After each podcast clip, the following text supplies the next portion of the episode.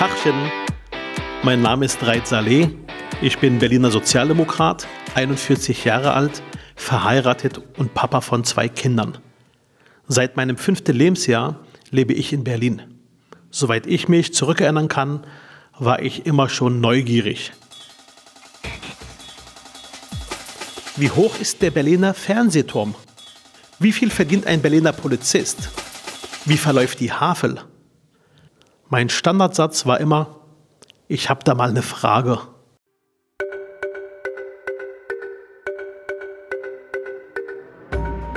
Ich finde, Politiker sollten öfters mal wie Kinder sein, sich umhören und Fragen stellen. Das mache ich gerne. Und heute treffe ich Gerhard Schönborn. Ähm, ich bin Streetworker an der Kurfürstenstraße und Vorsitzender des Vereins Neustadt e.V. Wir kümmern uns an der Kurfürstenstraße um Frauen in der Prostitution. Ihr sitzt hier quasi mitten im Kiez. Ähm, wie kann ich mir deine Arbeit vorstellen? Also wir haben, wir haben ein Café, ein Kontaktcafé für die Frauen, das tagsüber und abends geöffnet ist. Ähm, das ist ein niedrigschwelliger Einrichtung, wo die Frauen einfach reinkommen können, essen, trinken, ähm, sich ausruhen, sich zurückziehen können. Und wir schauen, wo, ähm, wo haben sie Probleme, wo können wir ihnen helfen und sind einfach, einfach auch so für sie da. Also es ist wirklich eine, auch eine Beziehungsarbeit mit den Frauen. Kommen die Frauen auch hierher? Wird das Angebot angenommen? Also wir haben in unseren Schichten, die wir so drei Stunden haben, haben wir zwischen 15 und 30 Frauen, die hier reinkommen. Meistens schon bevor wir öffnen, stehen schon Frauen direkt vor der Tür. Und wir werden gut, gut angenommen. Es gibt immer so Zeiten, wo es natürlich ganz besonders viel ist oder, oder auch weniger. Wie kann ich mir vorstellen, Frauen, die in Berlin auf den Strich gehen, kommen zu euch ähm, und suchen um Hilfe und suchen um Rat oder wollen sie einfach plaudern, einfach sich zurückziehen? Wie kann ich mir deine Arbeit vorstellen? Also sie wollen natürlich auch, auch plaudern und einfach eine Auszeit haben von der Straße und auch mal abschalten können, was sie da draußen erleben und erleiden. Ähm, und dann kommen sie hier rein und können einfach mal durchatmen. Und natürlich, also wir, wir sind so ein bisschen wie das ein Wohnzimmer für sie. Deswegen ist es auch hier ähm, so eingerichtet und ähm, wir haben Blumen auf dem Tisch und es soll halt wirklich schön sein, ein Raum, wo sie sich wohlfühlen und wo sie ja all das, was was draußen passiert, mal wenigstens für einen Moment, sag ich mal, hinter sich lassen können. Und wenn ihr dann plaudert, erzählen die Frauen auch über ihre Geschichte, über ihr Leben, ihre Biografie, ihr Schicksal? Also es gibt Frauen, die sind eher verschlossener und kommen dann irgendwann äh, mit ihren Geschichten raus. Aber ich habe das immer erlebt, Frauen auch, die ich vorher nicht gekannt habe, die, die ihr ganzes Leben mir erzählt haben, allen Missbrauch, alles, was sie hier erlebt haben. Also insgesamt sind die Frauen sehr offen und man muss sich sehr schlimme Geschichten auch so anhören. Wie viel machen bei deinem Team mit? Bist du alleine? Wir sind ähm, etwa 25 Mitarbeitende, überwiegend Frauen, einige wenige Männer. Ähm, die Mehrzahl ehrenamtlich, aber wir haben eben teilzeitlich angestellte Sozialarbeiterinnen, die dann sozusagen einmal uns unterstützen als Ehrenamtliche, aber vor allem natürlich die Frauen begleiten bei den Problemen, die sie haben. Und unser Fokus liegt auch darauf, dass wir sagen, ähm, wir, wir versuchen mit ihnen einen Einstieg in den Ausstieg. Also die ersten Schritte ähm, gehen wir mit ihnen. Das heißt, ihr hilft den Frauen auch aus der Prostitution rauszukommen. Also das ist unser Fokus, einfach durch das Erleben. Ähm, ich kenne die Straße seit 15 Jahren, bin ich hier unterwegs und arbeite mit den Frauen.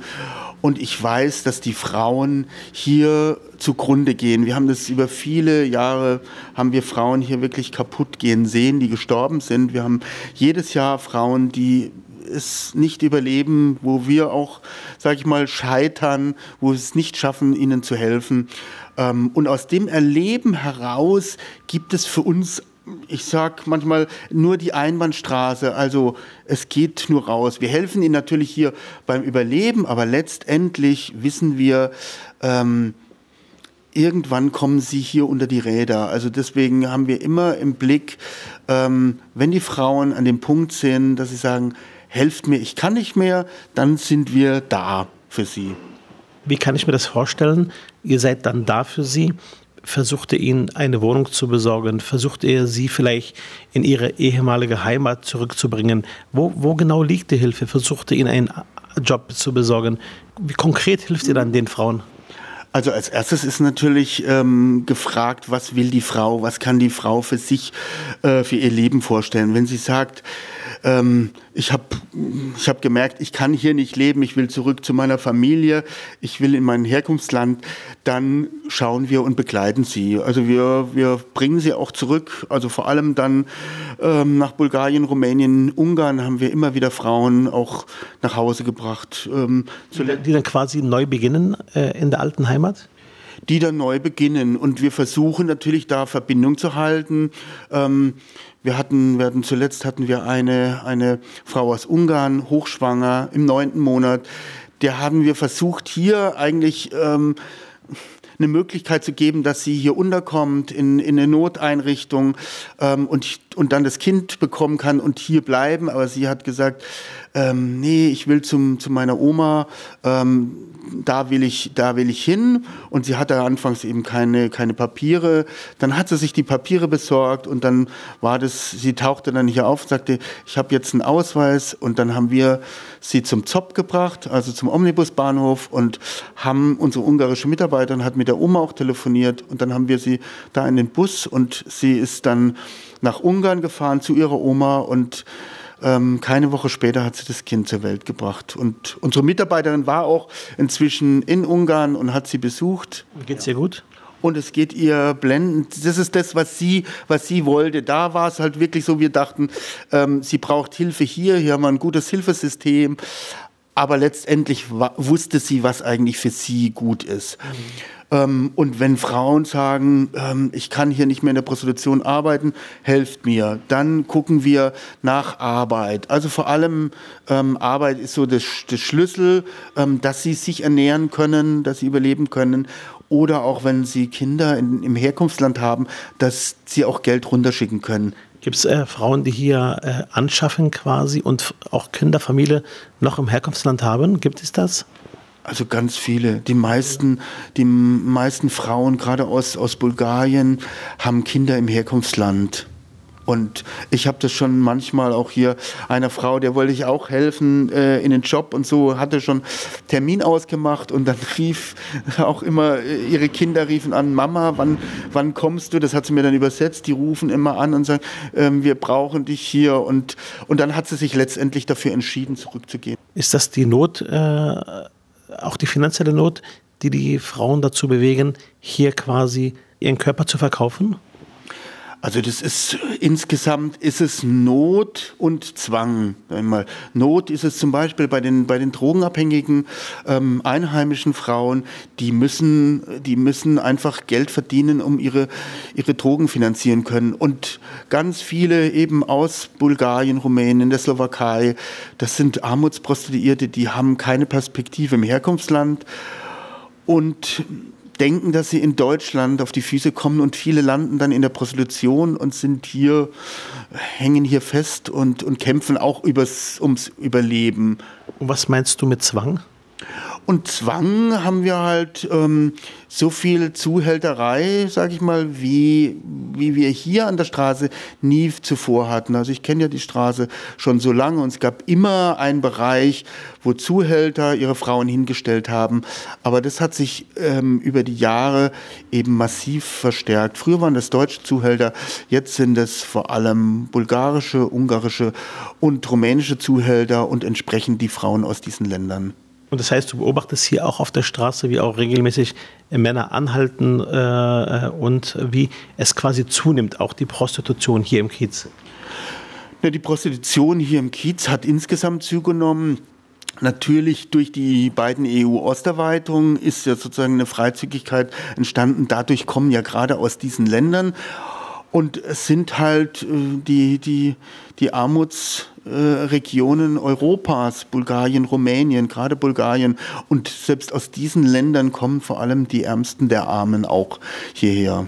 Und ja, ich, ich sehe natürlich immer, wenn ich, wenn ich hier bin, sehe ich, ähm, wie die Autos hier vorbeikommen und die Frauen mitnehmen. Und, ähm, und da, da werden auch Abgründe, sag ich mal, äh, deutlich, ähm, dass, dass Porsche-Fahrer, der sehr viel auf sich hält, hier rumkurft ähm, und Stunden unterwegs ist. Und dann nimmt er wirklich eine Frau hier, die auf dem Sofa saß, die so kaputt ist, die ähm, auf Entzug ist, die auf der Straße lebt, die die unangenehm roch, diese Frau nimmt er dann letztendlich mit und dann sieht man eigentlich auch, was für Abgründe. Also das ist auch eine Frage von Macht über die Frauen und die Frauen sind ihnen natürlich auch ausgeliefert, weil sie in einer Not sind. Also es sei denn, so, dass sie eben Drogen brauchen, dass sie nicht wissen, wo sie heute Abend dann schlafen oder wenn ein Zuhälter hinten dran ist, der Druck ausübt. Und, und auch entsprechend, sag ich mal, auch die, die Gepflogenheiten oder Sexpraktiken, die hier stattfinden, ähm, was früher nicht denkbar war und was keine Frau gem hätte gemacht, das muss jetzt hier gemacht werden, weil einfach der Druck zu groß ist. Also um jetzt das harmloseste Beispiel, also ohne Kondom zu arbeiten, was eigentlich keine Frau machen will, aber ähm, letztendlich, wenn, wenn dann der, der Porsche-Fahrer kommt und einen Zehner drauflegt, ne, dann machen sie das halt für 10 Euro sozusagen mehr, machen sie es auch ohne Kondom, weil sie einfach das Geld brauchen. Und das macht deutlich, wie sie auch ausgeliefert sind und dass sie, dass sie nicht die Freiheit haben, zu entscheiden, ähm, gehe ich da jetzt mit oder gehe ich da nicht mit jetzt in dem Auto. Wenn sie unter einem Druck sind, dann steigen sie da auch ein, selbst wenn sie ein ungutes Gefühl haben. Macht dich das wütend oder wie gehst du damit um? Also ich, ich werde manchmal werde ich, werd ich wirklich wütend, wenn ich, wenn ich sehe, wie, wie, wie die Frauen ausgenutzt werden. Ähm, ein, wenn, wenn, wenn eine Frau, mit der wir uns hier gerade ähm, lange unterhalten haben ähm, und dann rausgeht und da ins Auto einsteckt, das macht mich schon wütend oder ähm, gerade wenn es um schwangere Frauen geht. Also die, die ja hier bis wirklich kurz vor der Geburt stehen müssen, die haben ja keine Versorgung, nichts.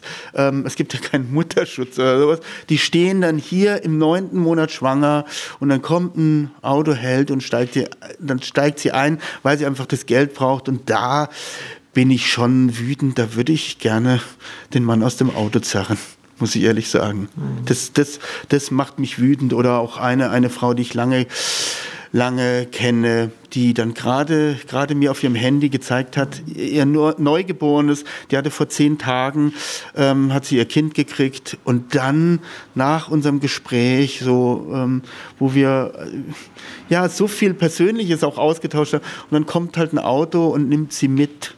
So, das, das macht mich wütend, dass, dass Männer nur weil sie 30 Euro in der Tasche haben, dass sie mit einer Frau machen können, was sie wollen und, und die Frauen ihnen ausgeliefert sind.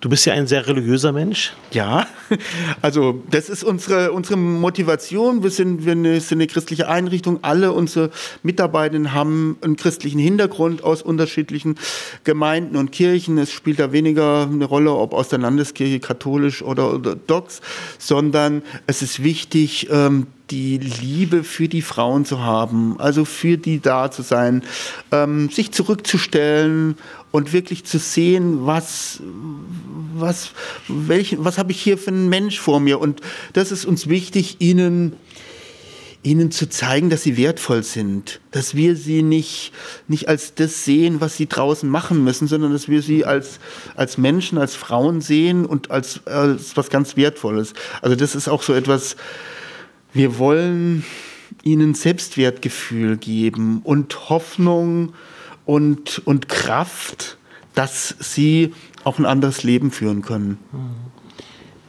Wenn du das Ganze seit vielen Jahren beobachtest, wie du merkst, wie Frauen ausgenutzt werden, wenn du siehst, wie Männer sich ähm, anderen Personen, anderen Menschen gegenüber ähm, verhalten, äh, wie sie Situationen ausnutzen. Ähm, woher nimmst du dir die Kraft, überhaupt weiterzumachen? Ist es der, wirklich der Gottesglaube bei dir oder was, ist, was gibt dir diese, diese Kraft? Weil ich erlebe gerade einen sehr emotionalen Menschen vor mir.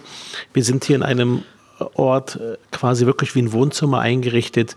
Man merkt, dass du ähm, sehr menschlich das Ganze betrachtest, mit viel Emotion. Und trotzdem merke ich diesen Kampfgeist in dir. Und trotzdem merke ich auch eine gewisse eine Resignation, ist es nicht, aber eher so eine gewisse Enttäuschung über die Menschheit insgesamt, warum sie sowas zulässt. Habe ich es gerade richtig interpretiert oder überziehe ich gerade mit meiner, mit meiner Beobachtung?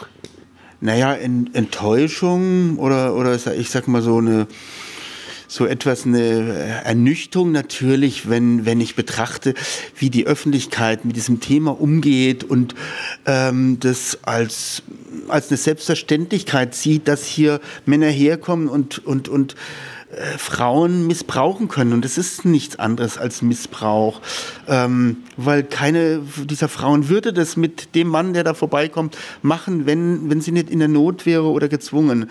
Also das und dass man, dass man dann halt das Thema so verharmlost, naja, Prostitution gab es immer, wird es immer geben. Das ist ja kein Argument zu sagen, ähm, ich akzeptiere das und, und ich akzeptiere das eben nicht, dass, dass Frauen in, in der Weise ausgebeutet werden. Und um den, auf den ersten Teil deiner Frage, ähm, es ist natürlich der, der Glaube, ähm, der uns motiviert, aber es sind auch die Frauen, denen wir geholfen haben. Also jede, jede einzelne Frau, die das geschafft hat und ein neues Leben beginnt, die ist dafür dankbar und ähm, jede Frau, die ein neues Leben hat, das ist im, in einem positiven Bereich. Und das für die Frau ist, ist das sozusagen ein Erfolg. Und wir sehen, wir sehen natürlich den Misserfolg auch. Ähm, aber gäbe es uns nicht, gäbe es auch nicht die Erfolge und die Frauen, die ein neues Leben begonnen haben und was ganz anderes machen. Und wir haben wir haben zu manchen Frauen Kontakt. Ich hatte jetzt gerade äh, gestern erst wieder mit einer Frau gesprochen, die hatte gestern Geburtstag, die habe ich angerufen. Ähm, also immer zu sehen, dass ein anderes Leben möglich ist, das motiviert natürlich auch. Wenn du die, Disku die Diskussion ähm, anschaust, von, du hast ja gerade gesagt, die öffentliche Diskussion ist manchmal sehr falsch bei dem Thema äh, Prostitution. Gerade wird ja auch heftig diskutiert, auch in der Bezirkspolitik hier, wie geht man mit dem Straßenstrich um? Manche sagen verbieten, andere sagen, äh, man solle irgendwelche Boxen aufstellen, also Boxen, wo quasi dann äh, die Frauen und die Männer reingehen können äh, gemeinsam.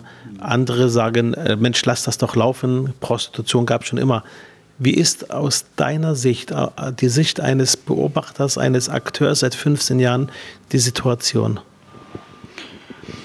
Also Boxen signalisieren natürlich, ähm, das ist in Ordnung und wir kaschieren hier ein bisschen und verändern so ein bisschen die Verhältnisse, aber wir stellen eben dieses, dieses Verhältnis, also oder, oder Prostitution insgesamt nicht in Frage. Ähm, ich bin gegen Verdrängung hier, also jetzt gegen den Sperrbezirk, einfach deshalb, weil ähm, die Fra den Frauen ist damit nicht geholfen. Die sind trotzdem auf das Geld angewiesen für Drogen. Die Zuhälter werden auch einen Platz finden. Ähm, aber das Problem, das eigentliche Problem ist dann aus dem Blick. Und dann ist es auch nicht mehr Thema hier in Berlin und in der Gesellschaft und aus dem Augen, aus dem Sinn, dann hat sich das erledigt. Und ich finde, das ist halt, jetzt gerade die Kurfürstenstraße ist so ein Dorn hier in der Stadt und macht einfach sichtbar, dass da etwas ist, was, was so nicht geht. Ähm, und was die Gesetzgebung, also ich, ich träume, sag ich mal, äh, von einer Gesellschaft, wo es keine Prostitution gibt. Und die gegenwärtige Gesetzgebung ist eine Regulierung, mal gut, mal schlecht, aber hat nicht die Frauen im Blick und, und hat auch nicht die Männer im Blick, die das Ganze verursachen. Und das ist das Eigentliche. Ähm, die Verursacher sind die Männer, die nachfragen. Und das, äh, egal ob das jetzt eine Frau ist, die in der Armut ist oder ähm, eine Frau, die gezwungen wird, diese Frauen werden ja auch jeden Tag mitgenommen von Männern, die sich die sich ähm, einreden, die macht es gerne, auch wenn da hinten dran ein Zuhälter äh, steht. Also das, dieses System muss halt insgesamt in Frage gestellt werden. Und, und gesetzlich ähm, würde ich mir da wirklich ein, so einen Paradigmenwechsel wünschen. Also mit Blick, Verursacher sind die Männer. Und es gibt eben, also jetzt in unserem Nachbarland, viele glauben das immer gar nicht, aber in Frankreich ist Prostitution legal, aber die Männer, die Sexkäufer machen sie strafbar. Und das kombiniert mit wirklich einer Hilfe für die Frauen, also wirklich eine Hilfe, die den Frauen hilft, das anders zu machen. Und eine Ausstiegshilfe, die auch diesen Namen verdient. In dieser Kombination, das wäre, das wäre für mich ein gangbarer Weg. Und das, das läuft immer unter diesem, unter dem Begriff nordisches Modell, weil eben ähm, Schweden, Norwegen, ähm, Island, Irland, die, Nordirland, Kanada, ähm, die haben sozusagen dieses Prinzip, die sagen, ähm, das Problem sind nicht die Frauen, also die werden entkriminalisiert. Das Problem sind nicht die Frauen, sondern die Männer, die nachfragen, die die Frauen ausnutzen oder auch eben in vielen Fällen ja auch vergewaltigen. Das, dies ist das Problem. Und deswegen, die müssen wir angehen. Gab es eine Situation, wo du dazwischen gehen musstest? Du hast vorhin gesagt, am liebsten würdest du die Männer aus dem Auto zerren. Gab es eine Situation, wo du gesagt hast, nein, du steigst da bitte jetzt nicht ein, wenn du gemerkt hast, es wurde laut, es wurde aggressiv oder hältst du dich daraus? Ähm, also wo ich dazwischen gehe, wenn hier, wenn hier ähm, junge Männer als Trupp hier über die Straße ziehen und also das beobachte ich schon dann immer so genau, weil ich weiß, in, in einer Gruppe, egal ob das jetzt ähm, Fußballfans sind oder andere Clique, wenn die hier rüber über die Straße ziehen und dann bei den Frauen ähm, vorbeikommen, also dass ich sie ähm, dumm anmachen ist das harmloseste. Meistens werden sie dann auch übergriffig, ähm, greifen sie an, also betatschen sie. Und das sind Situationen, wo ich dann dazwischen gehe ähm, und da auch zu Hilfe komme.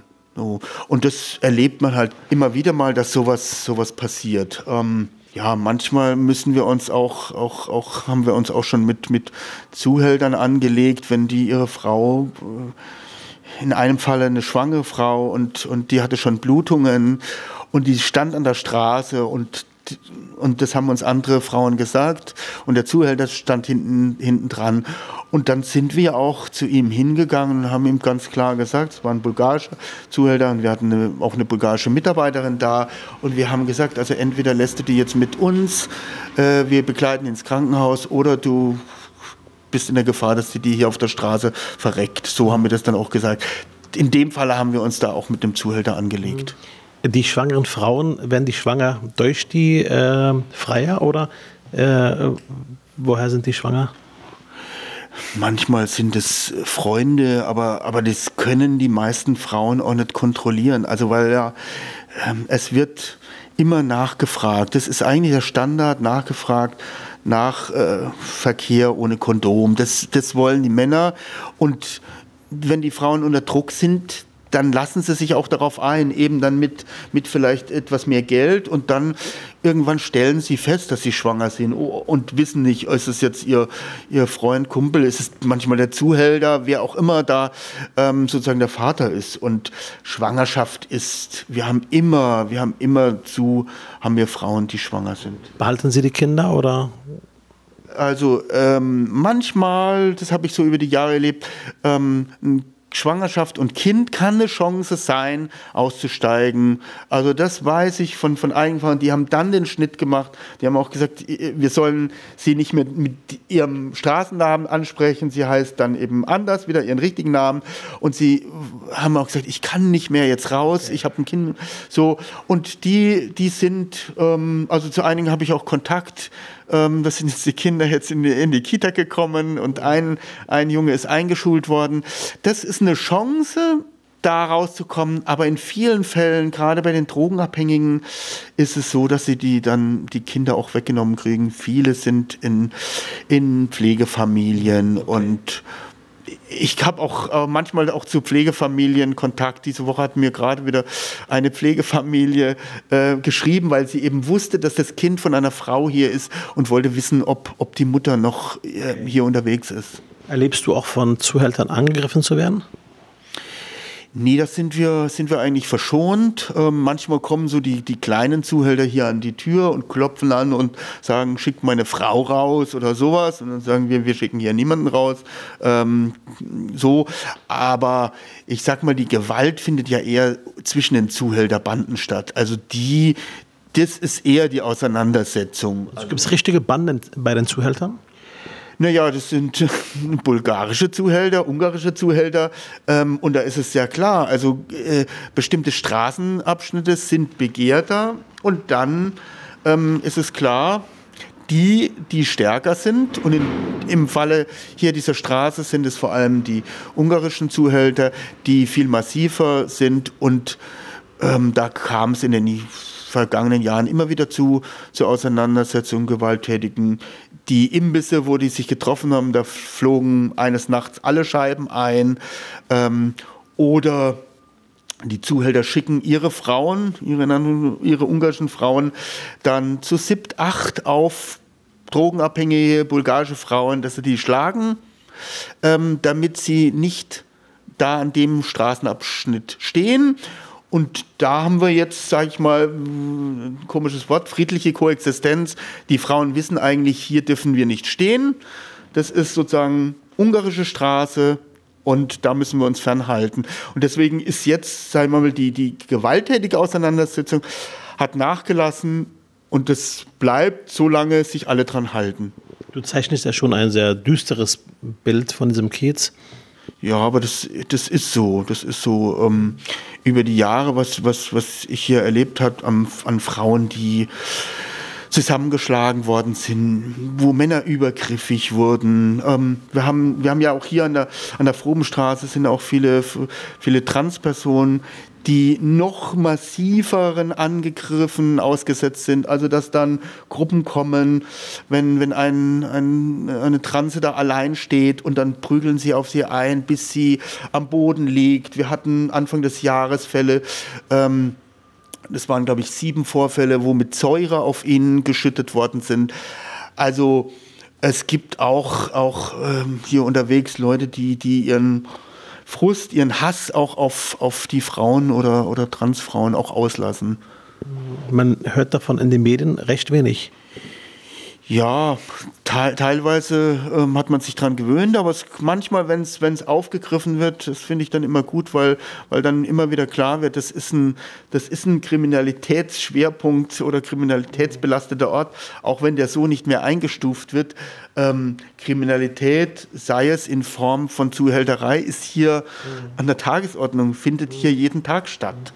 Gibt es auch jüngere äh, Frauen, ähm, die äh, auf den Strich gehen oder äh, äh, ist es vorbei mit dem Kinderstrich hier vor Ort? Es gibt ganz selten noch Minderjährige. Das sind meistens dann einheimische Drogenabhängige. Ähm, aber gerade die Zuhälter, die stellen hier ähm, 18-Jährige auf die Straße, aber keine 17-Jährigen. Das wäre, wäre auch dumm, weil das kann die Polizei kontrollieren, den Ausweis. Und wenn die 17 ist, nehmen sie mit. Also sind sie, und das ist gerade bei den ungarischen Frauen, zwischen 18 und 21. Ich habe selber erlebt mal eine Frau, die hier drin war, und ich habe gefragt, wie, wie alt sie ist. Und da hat sie gesagt, ich bin gestern 18 geworden. So, äh, dann, dann ist es risikolos, sag ich mal, relativ risikolos äh, für Zuhälter, wenn sie die Frauen im Griff haben, dann können sie eine 18-Jährige dahin hinstellen, eine 17-Jährige nicht. Deswegen ist also überwiegend ähm, sind die volljährig. Minderjährige sind die Ausnahme. Gibt es auch männliche Prostituierte, die, äh, die zu euch kommen, die eure, euer Angebot annehmen?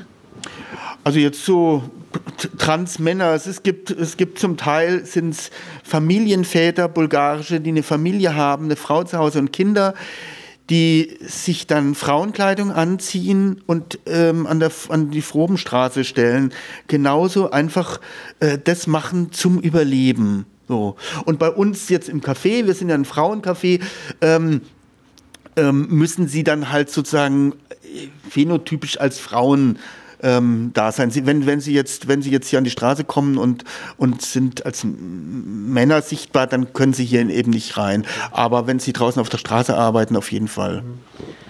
Okay, vielen Dank für das Gespräch. Ähm, ich glaube, ähm, wir überlegen, ob wir das ganze Gespräch wirklich in voller Länge auch senden, weil es doch ähm, ein durchaus bewegendes Gespräch ist. Und ich glaube, es täte auch der Stadt Berlin äh, gut, äh, sich das Gespräch als Ganzes anzuhören. Was hättest du denn für Wünsche an die Politik? Ähm, es sind zwei Bereiche, die wichtig sind. Also ähm, Kriminalitätsbekämpfung und zwar ohne Rücksicht. Also ähm, auch mit Nadelstichen, wie man das bei Rockerbanden gemacht hat oder wie man jetzt gegen die Clans vorgeht. Also den Kriminellen muss man das Leben schwer machen. Ähm, und vor allem natürlich Zugriff auf Geld. Das ist ja, das motiviert sie ja. Wegen dem Geld machen sie das. Also die Kriminalitätsbekämpfung ist das eine und das andere ähm, Ausstiegshilfe. Ausstiegshilfe, Ausstiegshilfe. Die Frauen wollen das nicht. Ähm, und es ist ganz wichtig, dass, also Sozialarbeit ist wichtig, den Frauen zu helfen, auf dem ja, ein neues Leben zu beginnen.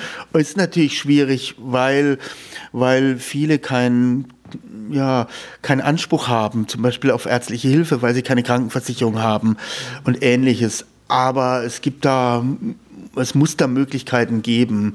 Ähm, großes Problem, aber das ist ja insgesamt eine Stadt, ist natürlich das Wohnproblem. Ähm, und da hängt es auch bei vielen Frauen.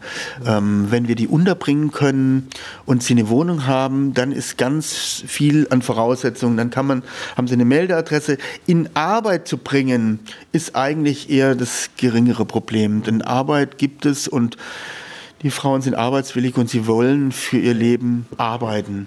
Am Ende ergibt es äh, von mir äh, eine Fragerunde. Das ist bei uns immer so hier im Podcast. Äh, und du antwortest bitte nur mit einer Antwort. Du hast immer zwei Optionen, okay? Kurfürstenstraße oder Wannsee? Kurfürstenstraße. Also ich, ich, Wannsee ist, ist ähm, Idylle und, und hier ist das Leben und hier werde ich gebraucht. Auto oder Fahrrad? Auto, weil die Stadt einfach so groß ist und um irgendwo hinzukommen, braucht man ein Auto. Und zum Transportieren, ich brauche ein Auto. Zum Beispiel, um vom Bäcker all die Sachen hierher zu bringen. Herz oder Verstand? Herz. Also mein Herz schlägt für die Frauen. Mein Verstand habe ich zwar nicht abgeschaltet, aber es ist das, was mich hier antreibt, ist das Herz für die Frauen. Wut oder Erbarmen? In dem Fall doch Wut, Wut darüber, ähm, wie die Gesellschaft das akzeptiert, was, was den Frauen angetan wird. Selters oder Champagner? Selters. Ich trinke nicht so gerne Champagner, lieber ein alkoholfreies Bier. Rot oder grün? Ich hoffe, es kommt die richtige Antwort. Rot ist, ist Stopp, ist Gefahr. Ähm, grün ist Schönheit, ähm, Hoffnung. Tja, ich habe Hoffnung, aber ich sehe auch das Rote und die Gefahr und die Probleme. Rot-Grün. Bundeskanzler oder Pastor? Ähm, tja. Auch als Bundeskanzler kannst du ja vieles ändern durch Gesetzgebung. Ach, jetzt für, für mich, für mich, ähm, ähm, ja, dann bin ich, glaube ich, kein Pastor. Also ich würde eher sagen, ähm, Politik ist wichtig. Ähm, einfach weil Politik Veränderungen bewirkt und Veränderungen sind in unserer Gesellschaft notwendig. Also Engagement für die Menschen, also Politik. Also Kanzler. Kanzler. Sonne oder Regen? Sonne, Sonne, um, ja. So, Sonne ist halt einfach dann, da blüht man auf. Regen ist notwendig, wenn man einen Garten hat. Und die letzte Frage, Katze oder Hund? Ganz klar Katze. Wir haben eine Katze und Hund ist auch schön, aber eine Katze ist halt verschmust. Vielen Dank fürs Gespräch. Danke auch.